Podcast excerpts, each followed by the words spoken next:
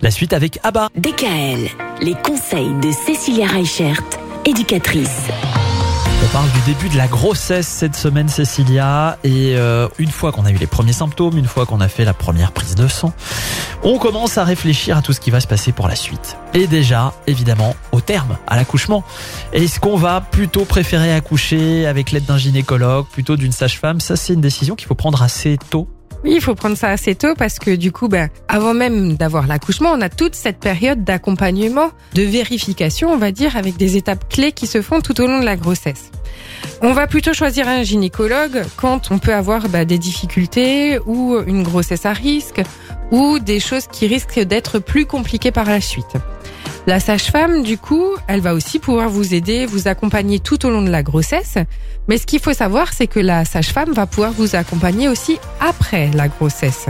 Et après, du coup, l'accouchement. Parce que la sage-femme, elle peut continuer, du coup, à venir à domicile, à peser votre bébé, à vous prodiguer des soins aussi.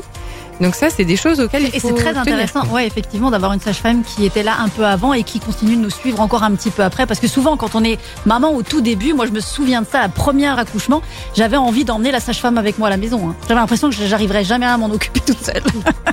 ben moi, je vais vous dire, j'ai beau être éducatrice, la première couche que j'ai changée avec ma fille, eh ben franchement, j'étais perdue. Elle était tellement petite. En crèche, les bébés, ils arrivent, ils ont au moins trois mois. Et du coup, là, j'ai eu la chance de tomber sur une sage-femme qui était à l'hôpital, mais qui était aussi en libéral et qui a pu aussi, bah, du coup, accompagner après à la maison. Et c'est vrai que ça avait ce côté rassurant et euh, ce côté un petit peu protecteur. Il faut savoir aussi que euh, ben, par rapport à l'accouchement, le souhait de son accouchement, le programme de son accouchement va être différent à partir du moment où on fait un projet de naissance avec un gynécologue ou avec une sage-femme. Et puis même par rapport à l'accouchement lui-même, du coup l'accouchement à l'hôpital ne se fait forcément pas de la même manière que l'accouchement à la maison. Mm. Et tout ça, ben, il va falloir évaluer les risques avec votre médecin, avec votre sage-femme pour voir s'il est plus judicieux ou pas pour vous d'accoucher à l'hôpital ou à la maison. Mais vous parliez des sages-femmes en libéral, ça veut dire qu'on pourrait imaginer d'accoucher avec un gynécologue et quand même de travailler en parallèle avec une sage-femme Oui, c'est tout à fait possible. Les examens, en fait, les échographies, tout ça peuvent être faits par le gynécologue et du coup avoir l'accompagnement euh, avec une sage-femme, c'est possible.